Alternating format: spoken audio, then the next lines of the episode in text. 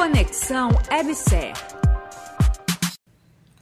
Olá, bem-vindos ao Conexão EBSER.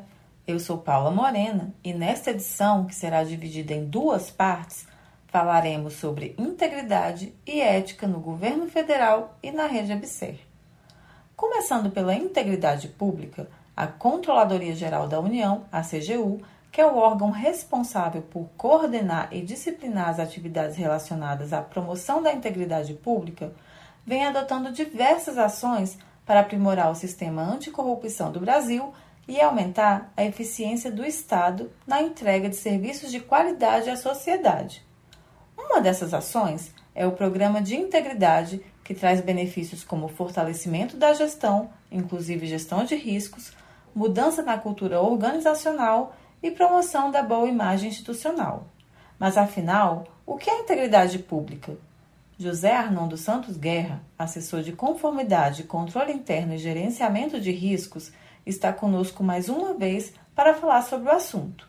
A integridade pública é um conjunto de medidas institucionais que tem por finalidade é, prevenir, né, corrigir atitudes que não são compatíveis com os nossos códigos de ética e conduta. Ela visa prevenir corrupção, irregularidade, visa cometer algum ato que não é alinhado com aquilo que se espera de um colaborador. Então, a integridade pública é o conjunto de medidas institucionais que proporcionam a conduta ética adequada ao desempenho do seu trabalho.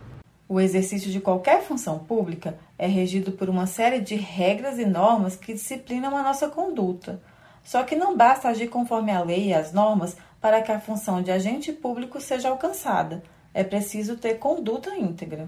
A conduta íntegra para o servidor, ela tem um significado muito relacionado ao desempenho da sua função, um grau elevado de interesse moral, ética, retidão, honra e principalmente honestidade das ações, nas atividades e no comportamento.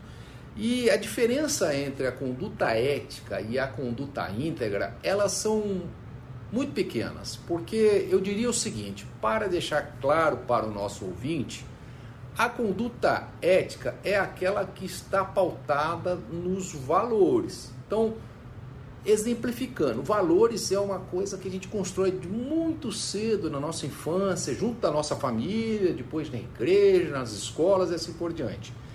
E a conduta íntegra é a materialização desses valores.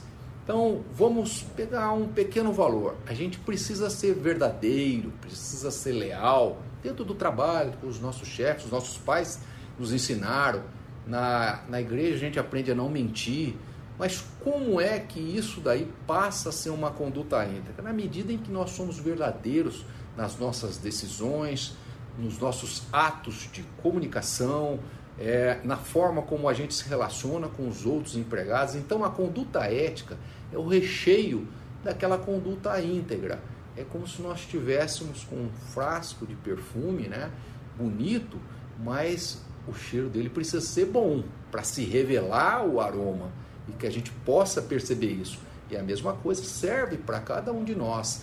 Nós precisamos estar alinhados com harmonia, com uma conduta ética, para manter uma conduta íntegra à altura daquilo que se espera, por exemplo, de um servidor público ou de um colaborador da EBSER. Voltando às ações adotadas pela CGU que comentamos lá no início do episódio, Guerra fala um pouco mais sobre o que é programa de integridade e sobre os benefícios de implantá-lo nas instituições. O programa de integridade pública, as empresas estatais em geral têm cada um o seu. É, esse programa ele é um conjunto de medidas estruturantes focadas justa, justamente na prevenção, detecção, punição e remediação de práticas de corrupção, fraudes, irregularidades e desvios de conduta e ética. Nesse caso, os grandes benefícios, né, primeiro é o fortalecimento da gestão como um todo. Isso aí a gente não pode ficar fora disso, porque é, o objetivo é gerir os recursos públicos com o máximo de integridade possível. E no que diz respeito às funções relacionadas à integridade, existe também uma melhoria do diálogo entre os órgãos de controle, a sociedade e a empresa, no nosso caso, estatal.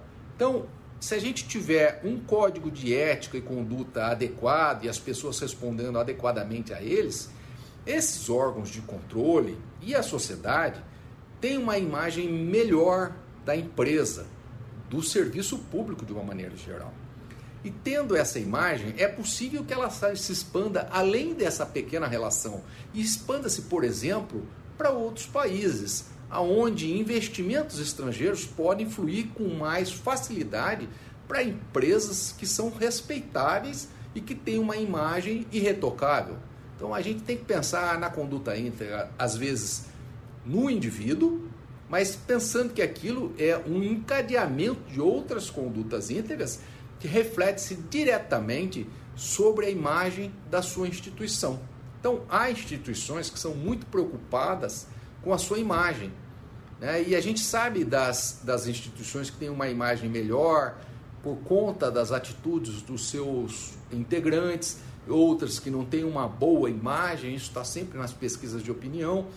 E aí essas imagens né, elas acabam penalizando uma boa gestão que não representa, por exemplo, aquilo que um integrante apenas fez. Né? A gente sabe que a maioria das pessoas são boas, mas às vezes um sujeito que ele pode é, prejudicar a imagem de uma, de uma instituição, ele prejudica às vezes toda uma gestão. Então é um caso de corrupção, né? a gente já, já visualizou isso, já viveu bastante isso daí, e gente sabe que às vezes um caso de, de corrupção, ele empana a imagem, às vezes, de uma gestão inteira, dois, três, quatro anos, centenas, milhares de colaboradores. Então a gente não pode tomar o todo pela parte, mas de qualquer forma a gente tem que estar preocupado com todas as partes. O assessor comenta ainda que o programa de integridade pública fortalece os organismos que funcionam como radares das atitudes e condutas éticas. A importância do programa de integridade pública do governo federal é fortalecer os organismos que são como se fossem radares das atitudes das condutas éticas. Por exemplo, a ouvidoria é um desses mecanismos, a corregedoria é outro. E nós temos outras instâncias, principalmente canais de atendimento, que eles visam proporcionar e fortalecer a integridade pública, porque o acredito que seja aquilo que a sociedade espera dos seus servidores. Então é importante esse programa e esse programa é um programa que tem assim uma projeção de futuro muito positiva para a imagem do governo de uma maneira geral e das empresas, no nosso caso, a IBSER. Pegando o gancho dos organismos que funcionam como radares para as atitudes e condutas éticas, os convido a darem uma passadinha lá no episódio 3 que fala sobre a Ouvidoria Geral da Rede Abser, e também no episódio a seguir, a parte 2 desta edição, que trataremos sobre a Comissão de Ética da Rede Abser. Retornando ao nosso tema, a CGU disponibiliza um painel chamado Painel Integridade Pública, uma ferramenta que mostra o panorama sobre ética no Poder Executivo Federal, segundo dados informados pelos próprios órgãos e entidades da administração pública federal direta, autárquica e fundacional. Gente, deixei lá na descrição do episódio o link para acessar o painel Integridade Pública. Bom, Guerra comenta um pouco mais sobre essa ferramenta e a importância da transparência para um programa de integridade. Esse painel, especificamente a EBSER, ela não é uma das entidades listadas como obrigatória para preenchê-lo eu tive acesso a esse painel e fiquei muito feliz. E mesmo não sendo obrigatório, nós vamos atender as demandas da CGU. Vamos incluir o nosso programa de integridade e nós vamos também é, mapear tudo aquilo que eles precisam para que a gente possa integrar esse BI da CGU. É, esse painel ele é um controle no nível alto e que serve como referência para que a gente possa atingir aquilo que a sociedade espera dos órgãos em geral e que a, a CGU captura muito bem com o programa que ela conduz de uma maneira coordenada. Sobre transparência, a nossa empresa, pelo segundo ano consecutivo, esteve entre os top 5, né, os top 5 na categoria de transparência perante o Tribunal de Contas da, da, da União. E isso é um motivo de muito orgulho para todos os colaboradores, todos os gestores. Diria que é um motivo de muito orgulho para a alta gestão da EBSER, né? cada um de nós que integramos aqui a administração central. Ele ainda comenta sobre a importância do engajamento dos colaboradores no programa.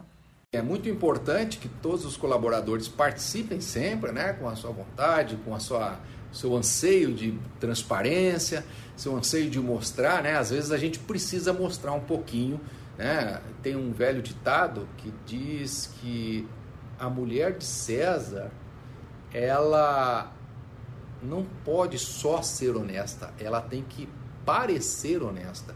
Na época, Roma, né, era muito importante esse tipo de, de atitude, mas às vezes a gente tem que mostrar, porque a integridade e a ética elas são muito introspectivas dentro da organização. A gente não tem muita coragem de ficar mostrando o tempo todo, talvez um pouco de receio, talvez um pouco de preocupação, diria que mais timidez. Mas a gente tem que mostrar, porque a gente tem muita coisa boa para mostrar para a sociedade.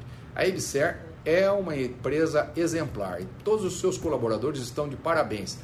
E eu faço votos que eles se estimulem e mostrem a conduta íntegra e ética que eles levam no dia a dia nos hospitais e também na administração central. Pessoal, chegamos ao fim da primeira parte desta edição. Então, vamos ao nosso resumo. Falamos aqui sobre conduta íntegra e programa de integridade pública no governo federal e na rede ABC. Para exercermos a função de agente público, é necessário um comportamento especial perante os demais cidadãos e, consequentemente, um dever individual de conduta e um dever coletivo de agir em prol do bem de todos. A conduta íntegra para o servidor e empregado público significa desempenhar sua função com interesse moral, retidão, honra e honestidade em suas ações, atividades e comportamento. Tudo isso gera confiança por parte do cidadão. Essa busca pela integridade tem norteado a adoção de iniciativas que envolvem o aumento da transparência, a gestão adequada de recursos, a adoção de mecanismos de punição de agentes públicos por desvios e o estreitamento do relacionamento do Estado com a população. A Empresa Brasileira de Serviços Hospitalares, em seu programa de integridade, conta com o apoio de organismos como a Ouvidoria Geral da Rede Abser, da Corregedoria Geral e da Comissão de Ética da Rede Abser para o fortalecimento e acompanhamento de condutas éticas e íntegras. Hoje, conversei com José Arnão dos Santos Guerra, assessor de conformidade, controle interno e gerenciamento de riscos da Administração Central. Muito obrigada pela participação. Fiquem ligados no Instagram, Facebook, YouTube e LinkedIn. Acessem também o portal da EBSER pelo endereço www www.gov.br/ebser e fiquem sempre por dentro dos assuntos da empresa. Eu sou Paula Morena, até mais e te espero na segunda parte desta edição que falaremos sobre a Comissão de Ética da Rede Abser. Até lá! Conexão Abser, o seu podcast de notícias da rede.